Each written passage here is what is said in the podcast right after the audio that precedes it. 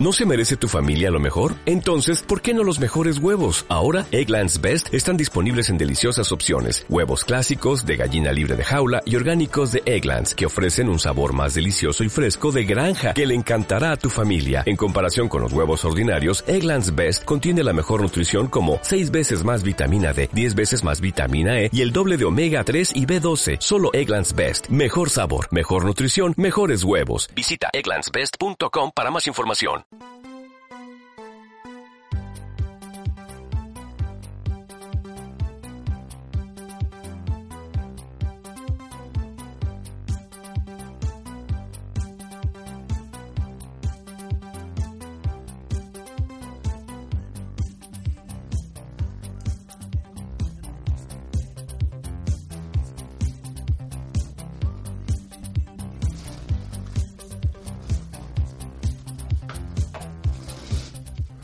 Hola, soy Jaime Barrientos, acompañado por José María Castillejo. Hola José María, ¿qué tal? ¿Cómo estás? ¿Qué tal Jaime? Buenos días, ¿cómo estás? ¿Y tú?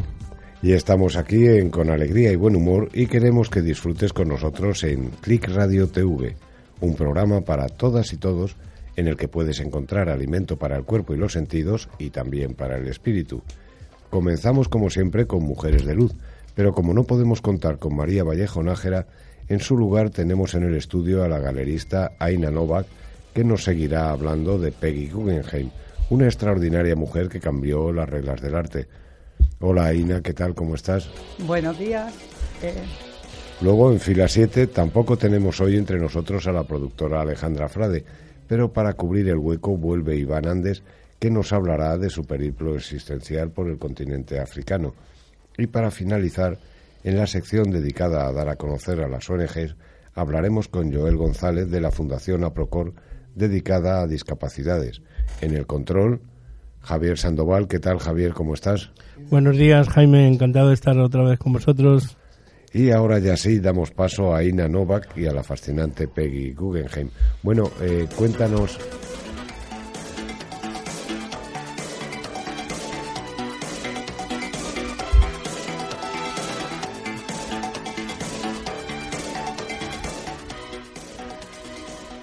Ahora ya sí, eh, Aina Novak, eh, que tiene una galería del mismo nombre, eh, una galería de, de notable éxito. Pues cuéntanos un poco a qué se dedica tu, tu galería. Que... Bueno, eh, yo empecé como galerista hace relativamente poco, menos de 10 años, y hoy día trabajo en, desde mi casa en la, el barrio del Viso, la calle del Darro, y de una forma muy personalizada. Me gusta mucho tener contacto con los artistas, por supuesto, y también con las personas que vienen a verme y a, y a Hay que, conocer hay que, artistas. hay que decir que es un espacio espectacular. Es un espacio en el que, como ella bien dice, convive en su casa con, con las obras y es un sitio donde realmente merece la pena que es un sitio que merece la pena visitar porque contemplas el efecto del artista y el efecto del arte del artista de una manera mucho más personalizada que cuando lo tienes colgado de las paredes anónimas de una galería. Bueno, para paredes anónimas de una galería, menos en el caso de Peggy Guggenheim, claro, que te, que te quedan todo menos anónimas esas Claro paredes. Pero bueno, sigamos con, con- cuéntanos un poco Sí. en qué tipo de artistas te especializas o Sí. quiénes son tus Bueno, yo empecé eh, especializándome en artistas argentinos jóvenes, ya que viví en Argentina muchos años, conocí a estos artistas, coleccioné estos artistas y a la hora de exponer, obviamente, fueron los que em, los que tuve más accesible y, y quería promocionarlos en España.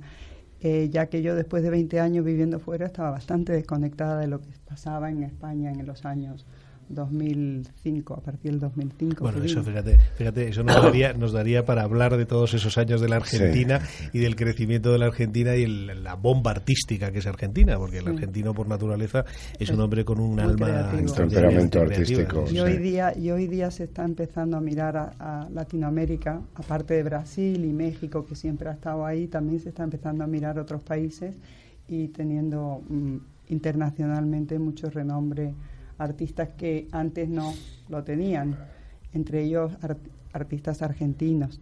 Pero bueno, para no enrollarnos, que es mucho más interesante la vida de Peggy. Sí, es que claro, ¿quién mejor que tú como galerista para comprender el alma de una mujer que se puso el mundo por montera, que apostó por eh, artistas por los que entonces nadie daba un duro, artistas hoy mundialmente reconocidos, como puedan ser desde Picasso, Dalí. Bueno, fíjate que, hace un rato hablando con Aina, eh, estábamos hablando del espíritu precisamente de, Peggy Guggenheim y me enseñaba eh, Aina las fotos de la galería de, de Nueva York de, de Peggy, porque cuando ella cuando ella decide dar el paso, saltar de Londres, porque Londres sí que tenía una galería con magníficos artistas que eran todos sus amigos, pero pero ella en un momento dado decide que esto hay que llevarlo a Nueva York y que se tiene que reconciliar con su familia. Bueno, decide relativamente, lo que pasa es que empezó la, Segunda Guerra Mundial.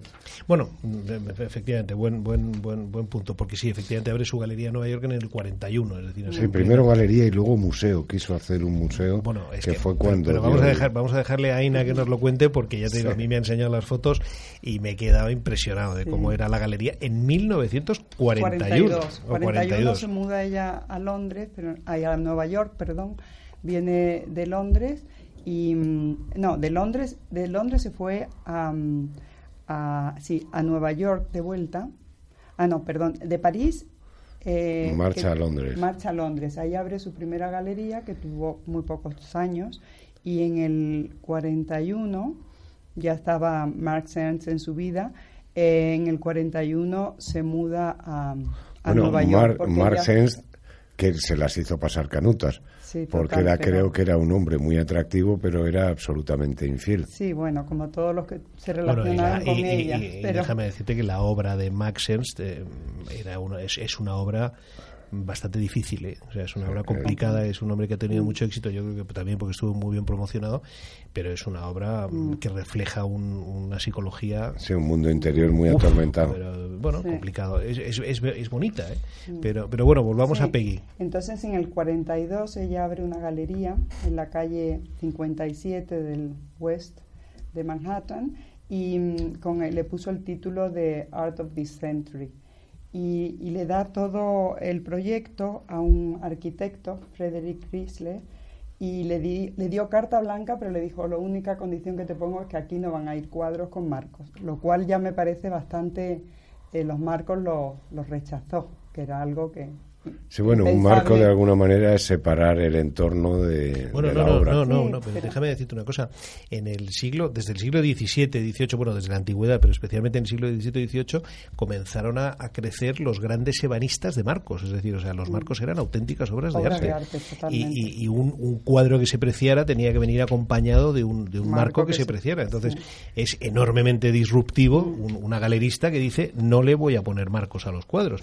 Pero estamos todavía en el siglo XXI y todavía hay mucha gente que, se sorprende cuando ve un, cuadro sin marco. Totalmente, sí. Y, bueno, y este señor la verdad que, diseñó una galería impresionante, eran varios espacios y por ejemplo la, sala surrealista, eh, las paredes son cóncavas de madera y le pone unos ganchos de forma que las obras de los surrealistas estaban colgadas eh, sin tocar la pared. Como, si estuvieran en el aire, ¿no? En el aire. Y la luz era tenue y los muebles, el mueble que diseñó hoy día está en el MoMA, en el Museo del MoMA, y era una especie de silla, banqueta, Em, sí, un mueble polivalente. Polivalente de una forma extraña, pero con muchísimos usos que también estamos pensando en el 42. imaginemos, bueno, yo no lo he tenido que imaginar porque me enseñaba Ina la foto, ¿no? Eh, en, los años estos 41, o sea, ves los coches aparcados de, pues, coches del año 41, que son coches que hoy están en museos, y entras dentro de la galería con las fotos y, es actual. Eh, estás, bueno, es, casi te diría que mucho más que actual. O sea, una de las cosas que comentábamos, por ejemplo, antes cuando estábamos hablando, es que establece células fotoeléctricas. Sí, para que se encendieran y apagaran. a medida que la gente fuera pasando, o sea, pero estamos hablando del año 41, o sea, probablemente una célula fotoeléctrica era casi una herramienta de militar en la época de la guerra, ¿no?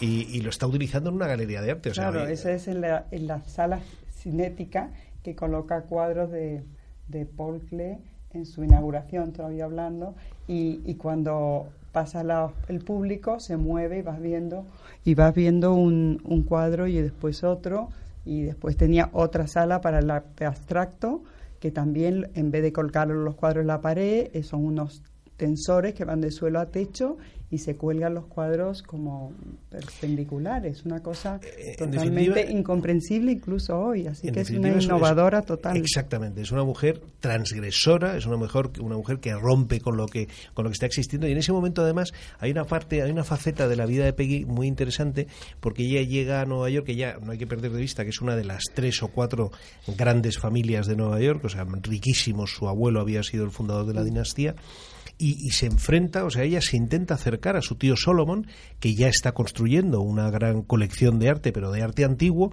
y ella intenta convencerle de lo contrario. ¿Es así o no es así? Sí, totalmente.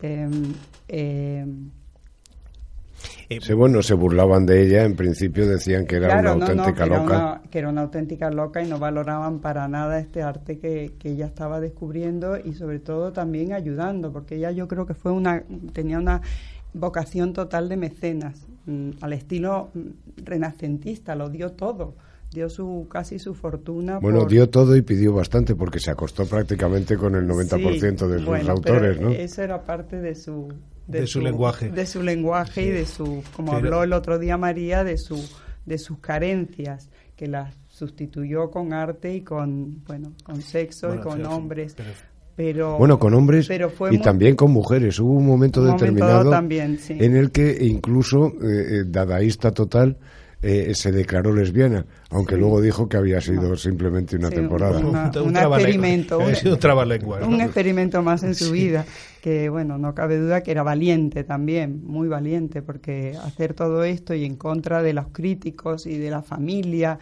y de, y de todas las reglas establecidas era bueno, realmente valiente. Es lo, lo, más curioso es que además era autodidacta, o sea, ella no estudió sí. nunca y era, digamos, yo eso lo puedo comprender porque cuando yo voy a una galería de arte o a un museo, eh, cuando estoy ante una obra de arte, mmm, inconscientemente el pelo de, de, la nuca se me eriza. Entonces, sí, ahí es cuando sé. Bueno, Jaime, qué cosas sí. nos dice. No hace falta que entres en intimidades, ¿eh? Sí, totalmente. Yo creo sí, que también es como que hay gente yo sensible una, una que no necesita saber y conocer de, de, de teorías del arte para, para movilizarse y para, para decir esto, no sé por qué, pueden decir, pero sí. me cierra, me gusta, me... Y, y, bueno, yo creo que eso es el público tiene que funcionar así, ¿no? Bueno, todo, es todo lo que el... moviliza en una obra de arte a unos sí, otros no, pero que dejarse llevar más por por, por las los sensaciones, por los sentidos el, el, que por el expresionismo americano, el expresionismo, el expresionismo, abstracto americano, la madre de ese expresionismo es claramente Peggy Guggenheim, o sea, sí. los que son hoy en día, hoy en día son los autores uh -huh. más cotizados sí, contemporáneos sí. del mundo, o sea, es una cosa espectacular. Sobre y, todo de Kooning que lo tuvo bajo su ala mucho tiempo, bueno, incluso cuando ella se va. Y a Jackson Pollock que dice Pollock que era un también. personaje intratable, que había sido, como nos dijo el otro día María, que empezó siendo carpintero sí. y fue ella la que lo descubrió y sí, dijo, sí. mira, aparca los martillos. Bueno, era su carpintero. Sí. Mm, sí, el que le ayudaba a colocar. Y, y bueno, eh, eh, fue, el, la, el, le dedicó, nos, creyó tanto en él que le dedicó la, el hall del, del museo, e hizo un, un gran, eh, vamos, eh, eh, colocó mural. Un, un, mural de un grandes enorme. dimensiones sí, para abrir, para abrir la para abrir boca, digamos. Sí. Bueno, pero, pero ¿por qué no damos el salto? A, vayámonos hacia Europa, porque Mm. el, el, gran crecimiento de esta mujer está en Venecia, ¿no? O sea, Sí. está- Bueno, yo diría que es la consagración de ella. Ella había estado muy inquieta, moviéndose por acá y por allá, por Francia y por, por Londres y por, por, por Bueno, en- eh, ella tuvo que huir de Europa porque es que no nos olvidemos que era La judía. guerra, sí, Entonces, sí. claro, en aquel Casi momento... la pillan con todas estas obras que los Sí. nazis consideraban totalmente arte denigrante y seguramente... Arte degenerado. Degenerado, sí, degenerado es la palabra. Y, y bueno, ella mm, cuando ya no... mm, eh, cuando acaba la guerra no tiene más, mm, le, le siente la nostalgia de Europa y quiere volver y, y cierra su galería y en, en que abrió en el 42 en Nueva York, esta famosa galería, y en el 47 llega a Venecia, pero tenía el problema de cómo entrar toda su colección. porque la aduana ya existía en ese momento y aunque no eran tan reconocidos estos artistas, ya empezaban a, despuntar y sí, tenía que pagar un 3% de su valor y se le hacía muchísimo, entonces incluso a ella. Entonces no, estamos diciendo que el, efecto de los nervios. es que le estaba dando aire al bolígrafo y se clic, clic, clic, clic. estamos en clic radio. O sea, que también es muy corporativo, ¿no? Es, es, un, es un, un, guiño al nombre del, del programa.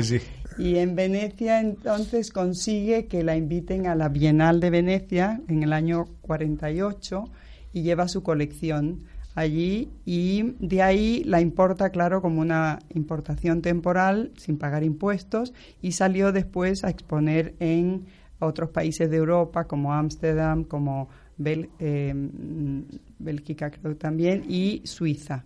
Y ya cuando la trae de Suiza de vuelta a, a Venecia tiene la gran sorpresa de que como viene de Europa ya no tiene que pagar impuestos entonces la mete ya tranquilamente y empieza a buscar un lugar. Ese lugar que encuentra después de un tiempo es un palacio del siglo XVIII que al no estar acabado, aunque fue, nunca se acabó, entonces no está declarado como monumento nacional y le dejan, le permiten hacer. Sí, que era eh, otra rareza dentro de las rarezas de Peggy Guggenheim es que es de los pocos palacios que es de una sola planta en vez de, de dos o tres. La segunda planta nunca se hizo. Entonces, em, eso le dio más, mm, digamos, más libertad para hacer su proyecto. En principio, ella expuso y colocó su colección en toda la casa y lo abrió al público, porque eso es otra cosa. era súper generosa con sus obras de arte y ella quería compartir este arte con todo el mundo y que todo el mundo lo conociera. Con todo el mundo y con sus 47 perritos. Con sus 47 perritos. Que, ibas, ibas, por aquella exposición y lo mismo te podías pisar una, de, una de las cacas de los, perritos. Sí, totalmente. Pero bueno, llegó un momento que eso era casi inviable, no para ella. ella no le molestaba tanto como a sus invitados, que siempre había invitados célebres en su casa. y les parecía que no había intimidad. Entonces construye un, un, ala en el jardín, que tiene un jardín estupendo este, este palacio, eh, que da por supuesto al canal, como tiene que ser en Venecia, el gran canal. Y, y bueno, y ella se convierte ahí en, en, le llamaron la última dogaresa, le llamaban los venecianos, tenía su góndola y le encantaba salir a pasear incluso hasta muy muy altas horas de la noche. No sé si altas horas de la noche, pero ya con edad que le, incluso le costaba mucho entrar y salir del por el eh, atracadero, pero él, ella iba ahí, no se lo perdía su paseo. Y, y bueno, ahí mm, yo creo que ahí se, se, se, se, sumó todo lo que ella había hecho en toda su vida y hay una mm, colección impresionante de de artistas eh, que, lo convierte en uno de los grandes museos de, del mundo, siendo a la vez íntimo, porque eso es lo que a mí me encanta de, de ese museo, es que vas y estás casi en la parte sobre todo esto, es, eso, es, eso, es tu teléfono. Perdón, perdón. Se me olvida, se me olvida que, se me olvida que la radio estas cosas no pueden Sí, sí, no, no, pasa nada. Bueno, eh, además hablando del palacio es una cosa muy, muy interesante contar que, que es el le, le, llaman el palacio de los leones, ¿no? Mm. Y, y, fue un palacio de los Vieri que no consiguieron terminarlo porque primero decían que se habían quedado sin dinero, pero en realidad lo que ocurrió fue que el vecino del otro lado del canal se negó a que le quitaran las vistas y entonces eso hizo que que, que estuvieran en una sola planta. Bueno, que le prohibieran en el Ayuntamiento de Venecia seguir con la construcción, ¿no? Entonces al final lo abandonaron y lo compró, antes que Peggy lo compró y fue la que lo convirtió en un hogar maravilloso. Mm. Una marquesa, que es una señora fantástica, la marquesa Casati se llamaba, mm. eh, que vivió el, el, palacio hasta, hasta el año 30 o 24 o 25, ¿no? Y, entonces cuando ella llega se encuentra una casa vivida, que era lo que ella buscaba, y con jardín para poder exponer, para poder exponer en el centro de Venecia un jardín. Es un lujazo espectacular, claro, para poder su, colección de escultura. Sí, su famoso Brancusi que compró anteriormente Claro que en es que París, sí, sí, y- no, no, eh, o sea, es una mujer, es una mujer con, Sí. que- con una inteligencia y una visión espacial espectacular también, ¿no? Mm. Pero bueno, te habíamos interrumpido, Aina. No, bueno, es inter- sonaba- interesantísimo tus datos porque has llegado mucho más a fondo en, en la historia del, Claro, del al final, palacio. claro, so- sobre todo porque eso te hace beber, o sea, cuando ella se encuentra, ella llega a Venecia, Mm. como tú decías, se pone a buscar algo que hay en Venecia donde yo pueda colocar lo que lo que yo tenga y ese es Mm. el único palacio que tiene un jardín tan grande en Venecia y que está en el en el canal, porque lo demás son al final son palacios venecianos del 17, pero son edificios de pisos y además todos, mm, ¿sabes? crujiendo constantemente porque están hechos de madera y, y- y te- atemorizados de que se van a hundir, o sea, que es un es un es un, un tema bastante Claro, es que necesitaba un jardín porque tenía que meter, entre otros, como ha dicho eh, Aina. Brancusi Bueno, y Henry Moore, que es otro, Moore. otro escultor gigantista. y, y su famosa también escultura de de, mm, de, eh, Marino Marini que, que dio mucho que hablar porque era un- es un señor sentado en un caballo y, y apuntando con justamente no el dedo el canal pero que está ahí todavía y, y es fantástica y mm, ¿Y ella, ella en qué año muere? ¿En qué año muere Peggy Guggenheim? En el 40 y... No. En el- no, perdón, en, en el no, 70 y- 79.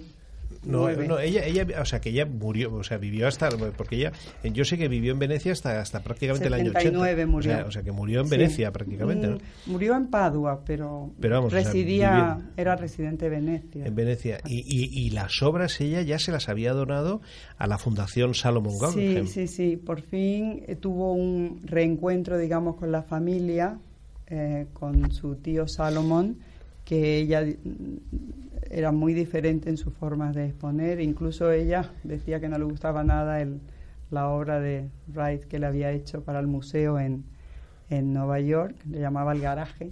Al, al famoso Mm. Bueno, hay que tener en cuenta también que uno de sus peores momentos también discurrió en Venecia. No todo fueron luces, también hubo Sí. sombras.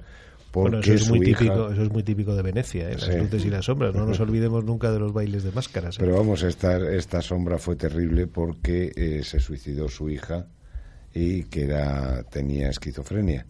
Y eh, bueno, ¿Era hija de, de ella? ¿Con quién? eh, la hija con... ¿Con Max Ernst? con- no, no, con con- Marsens no tuvo hijo, fue con Lauren Bail, Con Lauren Bacall. mm, Que que, tuvo dos hijos, un hijo y una hija. Sí, Peguín y Sinbad. Peguín era la pequeña que se quedó a vivir con ella y bueno, eh, a, a pesar de lo que ella luchó para que no le imitara, le imitó en muchas cosas y le fue... Ella era una excéntrica. Ella era una excéntrica y la chica acabó un poquito...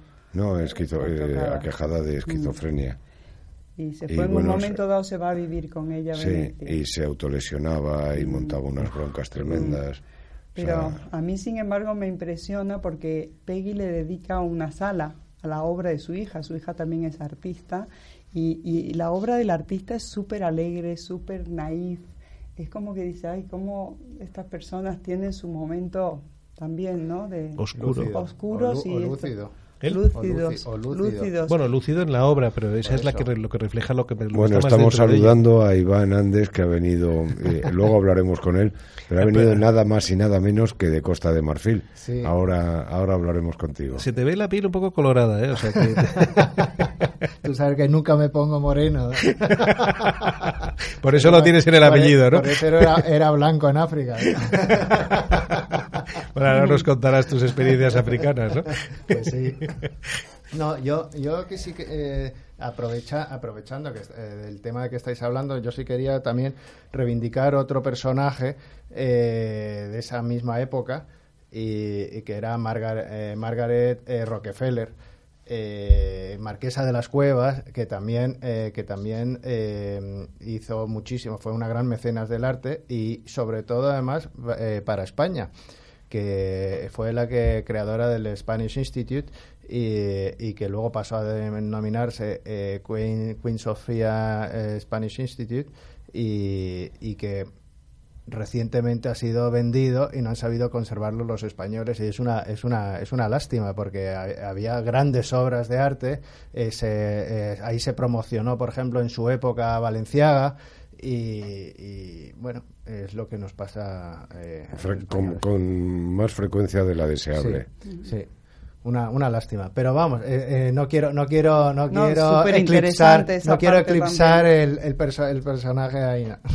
Sí, otro día nos dedicaremos sí, pues Mira, eso es, ese es un personaje que se lo deberíamos de comentar a María, efectivamente, para, para, para comentarlo. Porque Con sus mujeres de luz. es una gran mujer. Es una, es, una, es una gran mujer y además que benefició a la, cultura española y, y, además nos donó al Estado español, le donó al Estado español nada menos que el Spanish Institute, que lo han mm. Mal maltratado y lo han cerrado eh, hace apenas dos años. O sea que. En eh, Park Avenue.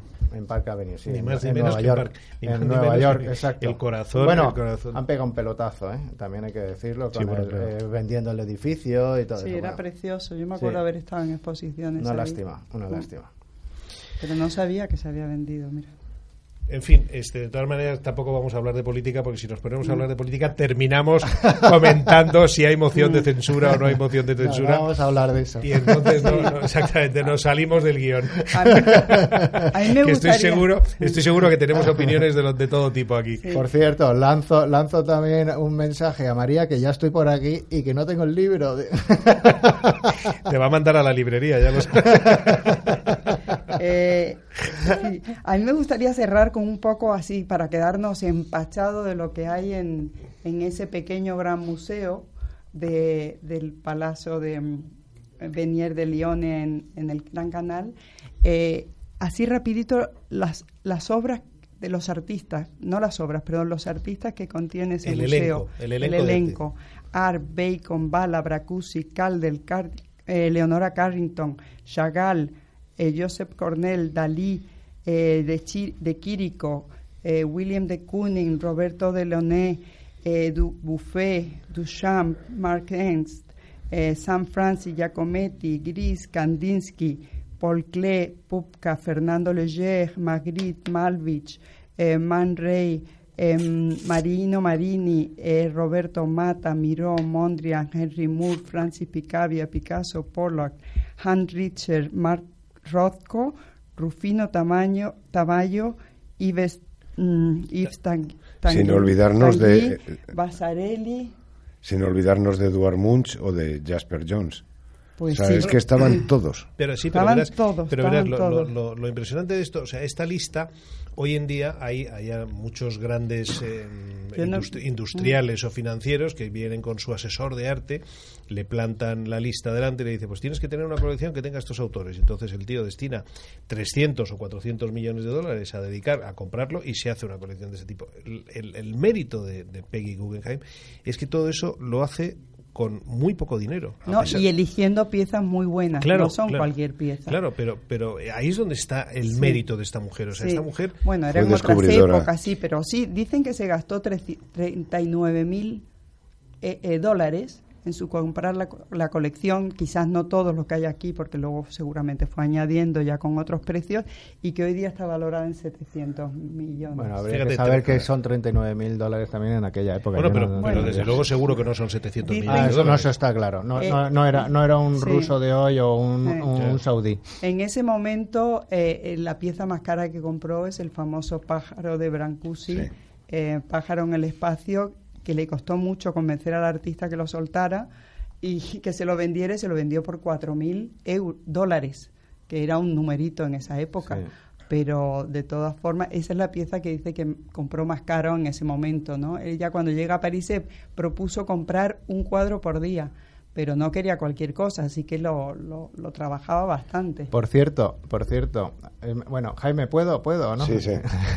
por cierto, eh, ven, he estado en la Bienal de Dakar ahora, en Senegal, y, yo no sé, yo no soy un, un gran experto en, arte como eres tú, pero pero te puedo decir que gran parte de todo ese elenco de, de autores eh, tienen una influencia del arte africano increíble. O sea, yo ya me he dado cuenta. O sea, Giacometti es puro arte africano. Eh, Paul Klee es arte africano. Totalmente. O sea, ni, contarte Picasso. Ni contarte Picasso, exacto. ni contarte Picasso. Barceló, que es uno más cercano a nosotros, es un hombre que además vive habitualmente en Mali. No, el arte africano es el nuevo. sigue viviendo en Mali porque a mí no me han dejado entrar en Mali, por ejemplo. Sí, pasa, pasa temporada. bueno, pero eso es porque te has visto la cara.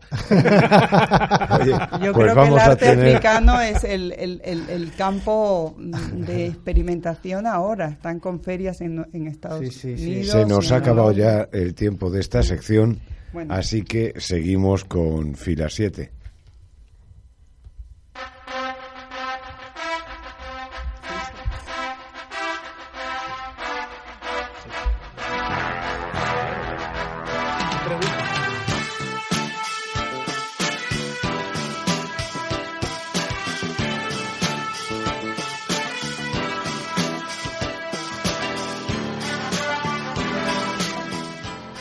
Nada, ya eh, hoy no tenemos con nosotros a Alejandra Frade, pero eh, José María nos ha dicho que eh, le han apasionado varias varias series de, de esta semana, ¿no? Bueno, no, son exactamente de esta semana. O sea, la, verdad es que algunas las llevo viendo desde hace.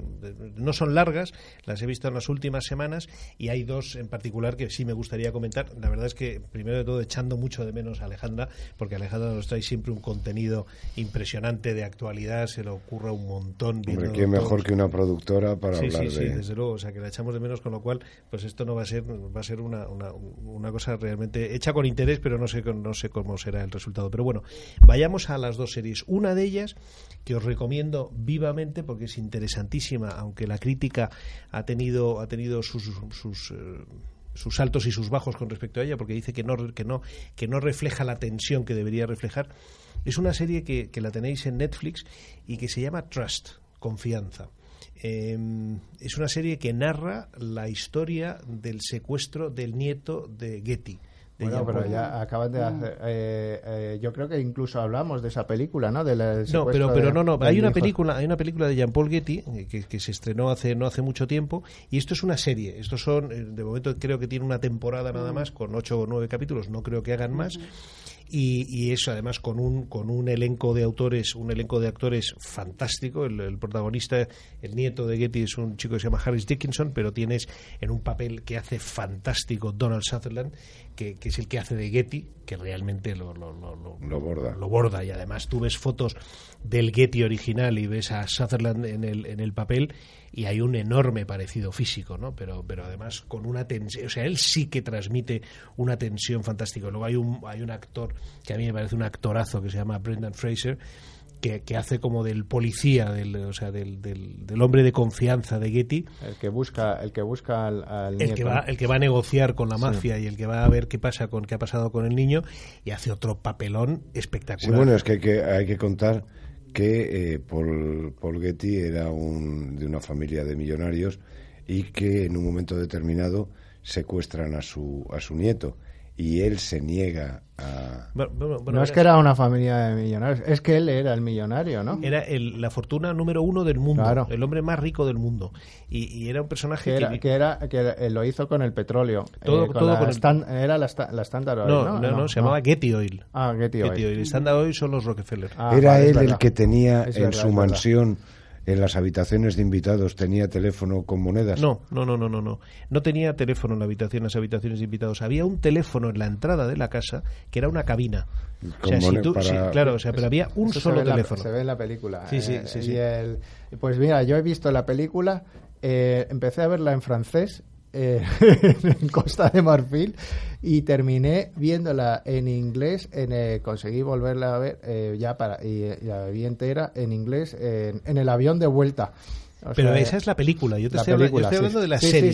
la serie. La serie es claro, mucho más rica porque te permite, permite incluir un montón más de matices y te permite conocer exactamente cuál era y el, perfil del, claro, el perfil psicológico de los personajes que es impresionante. O sea, este hombre, este hombre era un, personaje el que la serie lo presenta bastante bien porque tú tienes que entender, o sea, tú dices cómo es posible que un hombre con tanto dinero pues quiera cobrar a sus invitados. Si fuera tan tacaño. Claro, pero pero vas entendiendo el perfil. O sea, para él todo estaba dentro de una organización que tenía que funcionar perfectamente y tenías que ser responsable de tus actos, ¿no? O sea, esto es un poco lo que él achacaba a sus hijos, que no había sido capaz de convertirlos en hombres de provecho porque con tanto dinero y el abandono que él había tenido siempre sobre ellos, pues se habían lanzado a la droga, al, alcohol y a, las fiestas. A las fiestas y al descontrol. sí, sí, entonces, pues, o sea, eh, cuando terminas de ver la serie, en cierta manera mm, entiendes de alguna manera. ¿eh? Es que bueno, eso se da siempre en los grandes hombres. Es muy difícil que sus hijos eh, lleguen a ser ni la cuarta parte de lo que han sido ellos. Bueno, dicen. Les ponen una meta bastante alta, claro. Dicen que las grandes fortunas las inicia el abuelo las engrandecen los hijos y se las y se, las beben y se las bueno, pero eso, eso yo creo que tiene más que ver con la división. O sea porque claro a medida que van teniendo hijos y nietos hay que ir partiendo las fortunas. Y entonces pues claro al final ya no es lo mismo no que cuando lo está controlado por una sola persona.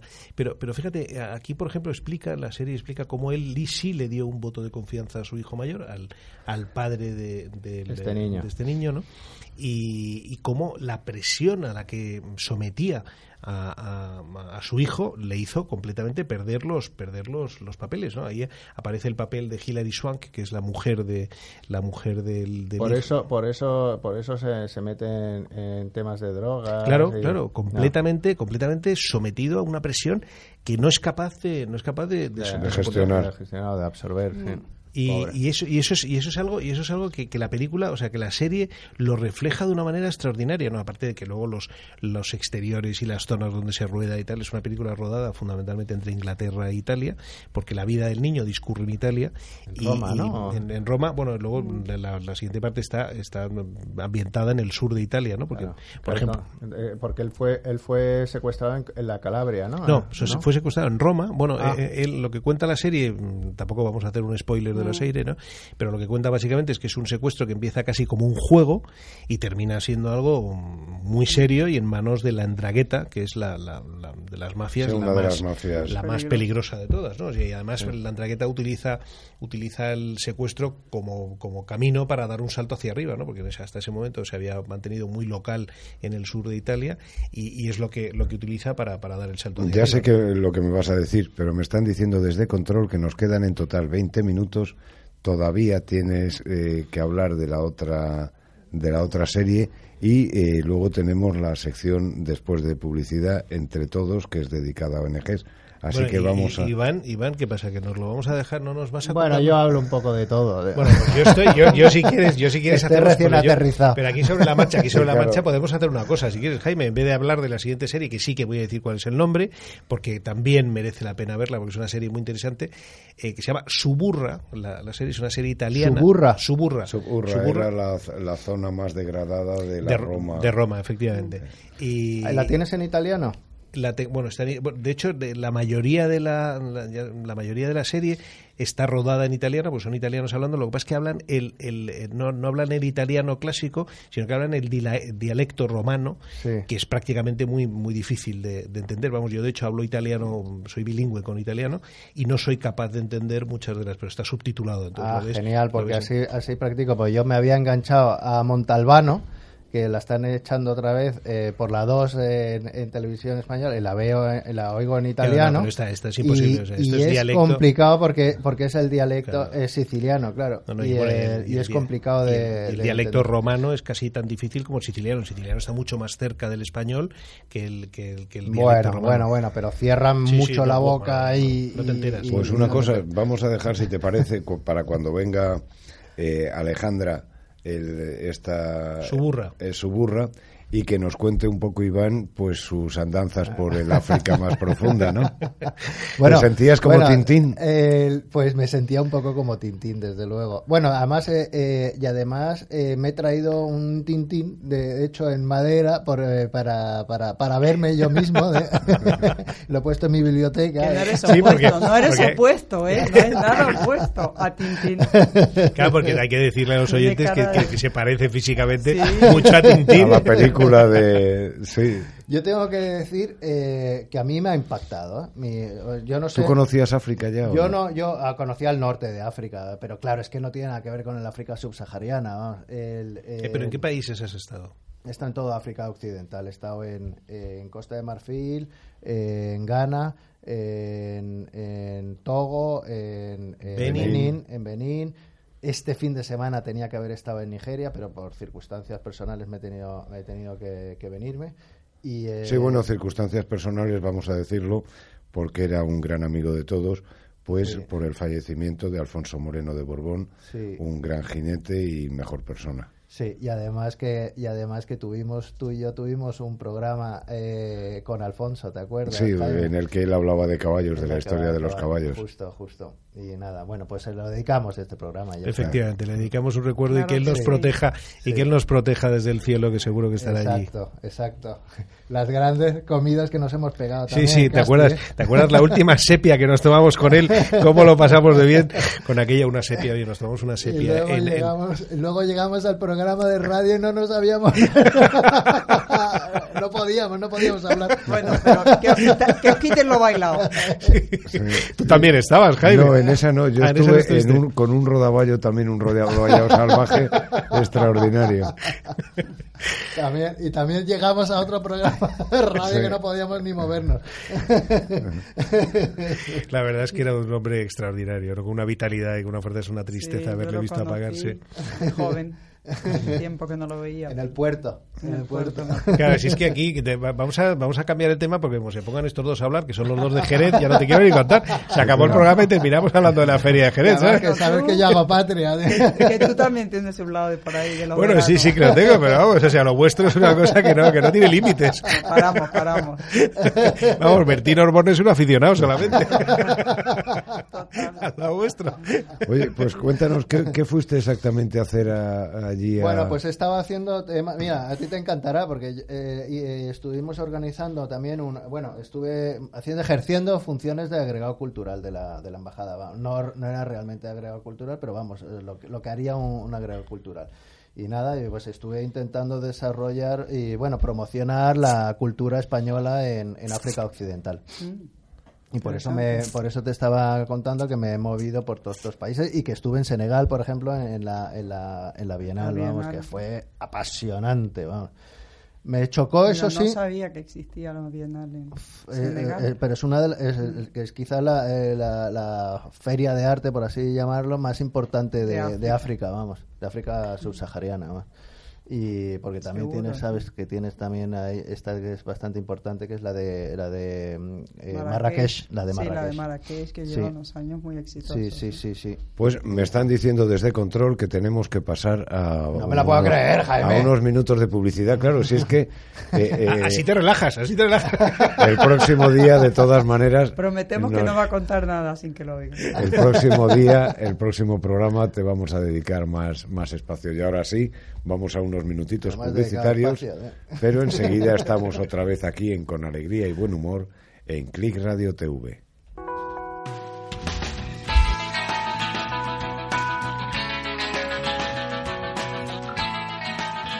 Cuando estés dispuesto a dar el primer paso, asegúrate de recorrer el camino con alguien que comparte tu mismo sueño. Date a conocer a través de Click Radio TV, la radio que engancha. Nosotros estamos por ti. Contacta con nosotros a través de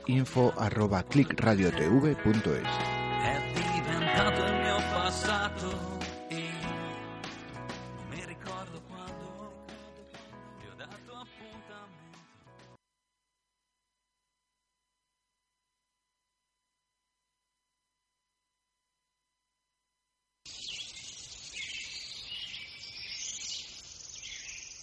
Aquí sí.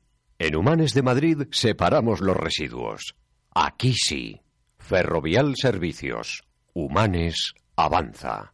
Levantarme, hacer ejercicio, ir al trabajo, quedar con los amigos a tomar unas cañas, siempre me gusta dar la mejor versión de mí mismo. En Hombre Actual saben cómo hacer que la gente vea mi mejor yo. La barbería del siglo XXI, para un cuidado estético integral del hombre, donde descubrirás tu mejor versión. Visita hombreactual.com y ven a vernos. Hombre Actual. Cuídate, te lo mereces.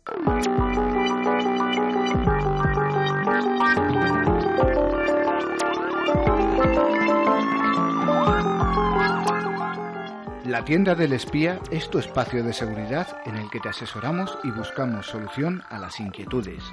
Nuestra tecnología es de última generación, con la garantía de una empresa con más de 30 años a la vanguardia. Visítanos en la tienda del espía.es o en el teléfono 914355655. Tenemos sedes en Barcelona, Bilbao, Valencia y Madrid. 914355655. La auténtica tienda del espía. Saber que se puede, querer que se pueda, quitarse los miedos, sacarlos afuera.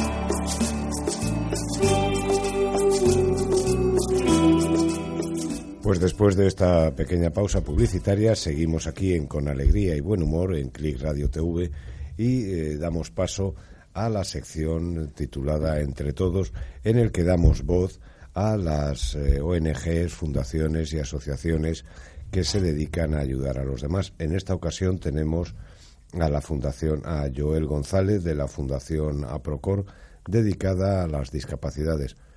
¿Qué tal? ¿Cómo estás, eh, Joel? Eh, buenos días, eh, pues fenomenal, encantado de, de, hablar con vosotros. Pues cuéntanos un poco a qué se dedica APROCOR, porque eh, os dedicáis a diferentes discapacidades, ¿no?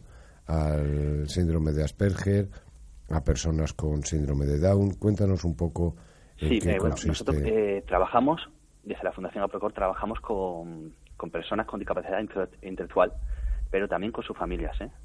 O sea, aquí Ajá. entra cualquier tipo de capa- discapacidad intelectual o problemas Cuando de dice, perdona, cuando dices con sus familias, porque las familias no, no aceptan estas eh, posibles de- eh, discapacidades.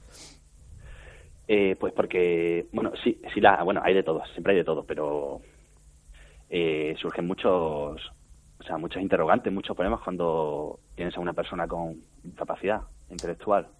O sea, hay muchas, hay muchas trabas en la vida, en la sociedad que tenemos actual, entonces, pues, o sea, no solo hay que ayudar a la persona, al usuario con la discapacidad, porque la- las familias también sufren estas trabas y también necesitan de un apoyo. ¿Cómo, cómo nace, cómo nace la, la fundación o la asociación? Sí, pues la fundación nace en, en 1989, surge la idea y creo, y creo que ya en 1990 eh, se inaugura el, el primer centro de la fundación. Estabais, eh, nacéis en Madrid y vuestro Sí, desarrollo... estamos en Madrid, en Madrid capital. eh, se inauguró el conjunto residencial de las Fuentes.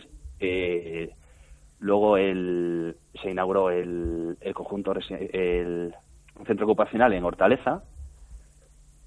Y eh, en 1995, si no recuerdo mal, y luego ya en, en el año 2000 eh, se inauguró ya, digamos que el buque insignia que tenemos, que es el conjunto, el, el centro ocupacional de, de las Fuentes, ¿Y es donde cuántos, estoy yo trabajando. cuántas personas, a cuántas personas atendéis actualmente? En conjunto, en la fundación, Sí, uf, pues varios cientos, ¿eh? varios Pues con- cientos. Sí, sí, son varios cientos. Bueno, personas. cuéntanos un poco eh, qué tipo de, eh, qué discapacidades son a las que prestáis atención y en qué consisten estas discapacidades, porque habrá mucha gente que no sepa, eh, eh, pues por ejemplo, cuál es el, el síndrome de Asperger. Bueno, eh, de Asperger eh, tenemos a pocas a pocas personas, pero hay algunas, ¿sabes? ¿Y en qué Asperger, consiste? Eh, eh, yo creo que todos conocemos un poquito, yo no soy la persona más indicada sobre hablar sobre Asperger, pues no estoy especializado en eso, Eh, pero vamos, el Asperger básicamente consiste en, en una fijación por algunos temas, ¿sabes? Y... se- Pero, pero bueno, pero- pero- pero bueno, en cualquier caso, da igual. O sea, lo importante es que nos cuentes un poco, además de estos chicos, qué otro tipo de enfermedades atendéis. Además de. de- Bueno, enfermedades, enfermedades, no, nosotros lo llamamos eh, discapacidades. Pues no los vemos como enfermos. Eh, sobre todo, eh, trabajamos con personas, apoyamos a personas con síndrome de Down Ajá. o, o cualquier persona que tenga una son eh, eh, problemas de cognición. O sea, problemas eh, que haya tenido, bueno, por ejemplo, algún accidente de tráfico y tenga problemas en el procesamiento cognitivo para, para expresarse, para comprender. Ajá. Y luego tenéis también un programa de radio dedicado a las personas con síndrome de Down, ¿no? Hombre, sí, eh, somos compañeros vuestros. Sí, aquí en Click Eh, no- TV. Sí, yo no he tenido el placer de conoceros, pero sí, eh, nosotros tenemos un- eh, montamos un programa, bueno, nos dio la oportunidad Javier Pillo y Javier Sandoval, los tenéis por ahí, y de Ciclis Radio nos dieron la oportunidad y hace creo que casi tres años empezamos un programa que ha ido creciendo y vamos, eh, estamos súper encantados, sobre todo y sobre todo lo- lo- los chicos, los compañeros. Porque ellos participan en el programa directamente. Bueno, sí, sí, de hecho... Ellos hacen el programa, el programa lo hacen ellos, nosotros apoya- les apoyamos y ellos hacen el programa. Sí, además los vimos cuando fue la presentación eh, hace unos meses, la presentación de, de, Sí. de- de los En. Windobona. Sí, sí, efectivamente. Ajá, y sí. estaban allí los seis o siete, se les veía felices, vamos. Y y ellos... Sí, tenemos... Sí, perdona. No, no, cuenta, cuenta, cuéntanos. No, te iba a decir, eh, tenemos un equipo de fijos, claro, que han ido aprendiendo cómo funciona una radio, porque imagínate, claro, eh, bueno, y, no- y nosotros también, ¿eh? Eh, Tanto Cristina Royan como yo hemos ido aprendiendo con ellos y en la radio sobre la marcha. A, eh, a hacer un programa, a prepararlo, a... ¿Y qué destacarías de este programa? Porque es único en España, ¿no? Sí, eh, hemos sido pioneros, ¿eh? Desde Click Radio y nos- eh, nosotros hacemos Click, se llama el programa, pues nos lanzamos a la piscina y lo más destacable, pues yo creo que es lo que se aprende. O sea, lo que aprendemos con ellos eh, lo- y lo que aprenden ellos eh, sobre la marcha, a improvisar, a tratar cualquier tema eh, desde la absoluta sinceridad y sin tapujos, ¿sí? que a veces siempre estamos un poco cohibidos nosotros con, con tabúes, pero ellos, o sea, se sueltan y, y dicen todo tal como lo piensan. No, Es impresionante y la alegría que transmiten, ¿verdad? Y alegría, claro, siempre, o sea, bueno, no siempre, pero, pero casi siempre una alegría, una, o sea, una energía, o sea, energía, aunque estemos, aunque lleguen súper cansados, o sea, se ponen delante del micrófono, se les pone Y la sonrisa por sentirse responsables, ¿sabes? De ellos del programa, de su programa, y, ¿Y, y qué, edades, adelante. qué, qué edades tienen los, los, eh, los que participan? Eh, trabajamos en la fundación se trabaja con personas de ya mayores de edad. No, no, pero 18 digo a- los, los, los locutores del programa. los- Ah, los- sí, los locutores del programa. Eh, nosotros hacemos clic. Eh, pues van desde, normalmente, eh, bueno, normalmente, eh, la media es de unos treinta y tantos años. Pero tenemos, por ejemplo, al compañero Roberto, que tiene 52, creo. 52 años ha cumplido. Sí, sí, es una, es una maravilla, es una cosa espectacular. Y bueno, ¿cómo, cómo se puede colaborar con, con vuestra fundación, con APROCOR? Eh, ¿Admitís Mira. voluntariado o cómo, Sí, cómo tenemos una, una sección de voluntariado en el que directa- eh, por internet, entre, bueno, la, la www.fundacionaprocor.org, tenemos una página web en la que hay un apartado eh, en el que ves voluntariado y te puedes inscribir. eh, a apuntar tus, tus aficiones, eh, qué cosas se te dan bien, qué te gustaría hacer. Y a partir de ahí, pues ya se buscan eh, personas que necesiten un apoyo con el perfil de voluntario. Una O cosa. sea, intentamos el- que las dos personas eh, ganen. Sí, el, eh, cua- sobre lo- lo- los- las personas que tienen problemas cognitivos o los discapacitados eh, que, te- eh, que- que se encuentran Intelectuales. eh, intelectuales que se encuentran eh, en los centros están mezclados o están o están o se les trata de forma distinta o No, no, claro, aquí, aquí todos somos, compartimos espacio, compartimos eh, talleres, por ejemplo, yo, yo en el centro ocupacional, compartimos comedor y no hay ninguna separación. ¿También tenéis personas con autismo? Sí, tenemos, eh, también trabajamos con personas con autismo y están completamente también integradas con, con todos nosotros, con el resto. Y luego, y luego eh, tú hablabas al principio eh, de, de las eh, de las de los familiares de, de, la- de- de est- de estas personas que están eh, en los centros. Eh, eh, también se quedan en los centros, cómo, cómo co- pueden, cómo colaboran o cómo, o cómo, o cómo van admitiendo eh, lo, lo que o asumiendo el, eh, la discapacidad la eh, o el problema o la discapacidad de, de, de- de- de sus familiares, ¿no? Ajá. La fundación tiene un conjunto eh, residencial de viviendas apoyadas con cada, cada vivienda con, un- con, un respectivo, con su respectivo educador o educadora y desde ahí se apoya a algunas personas que tienen eh, plaza en estas viviendas. Y a las personas que viven con sus familias todavía o tutores, pues se trabaja con las familias, claro, eh, siempre con, eh, con reuniones, eh, hay un apoyo continuo de estas personas y de cualquier duda o problema que surja. Ella, eso ya es más trabajo de Psicólogos también, psicólogos. Sí, psicólogos y el trabajo de los trabajadores sociales. ¿Cuál es el, eh, lo más sorprendente que destacarías de, de vuestra labor en, en eh, Aprocar- Aprocor? Perdón. Pues mira, yo sí os cuento, o sea, me, me lo llevaría un poquillo eso, esa pregunta a, a lo personal.